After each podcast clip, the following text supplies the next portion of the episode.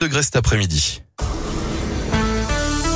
7h17, le journal des bonnes nouvelles avec Gaëtan Barallon. Bonjour Gaëtan. Bonjour Guillaume, bonjour à tous. On salue évidemment le sport féminin ce matin à Lyon. Ah oui. Après les filles du foot, celle du basket. On en parlait ce matin avec Greg.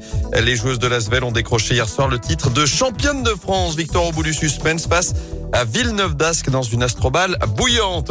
Tous les absents sont excusés après l'exploit des rugbymen de La Rochelle samedi en Champions Cup. Des milliers de supporters ont fêté ça jusqu'à tard ce week-end, notamment euh, sur le port de la ville. Des images qui ont fait le tour, notamment des réseaux sociaux, à tel point euh, que le compte Facebook du Top 14 a publié hier une lettre d'excuses C'est très vrai, remplie c'est pour génial. expliquer certaines absences au, au bureau. C'est quand même assez pratique. J'espère que le patron faisait partie des fêtards parce que comme ça, ça, Ça reste au bon vouloir de votre patron. Ah, donc vous exactement, ferez gaffe quand même en arrivant. Et puis, tendez l'oreille, mais la bonne, surtout pour ce journal, sachez que l'oreille gauche est plus réactive aux bonnes nouvelles. C'est ce que dit en tout cas Ah, une ouais. étude suisse.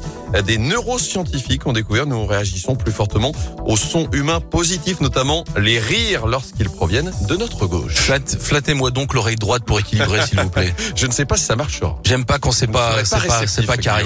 Bon, merci beaucoup Gaëtan. À tout à l'heure. À tout à l'heure.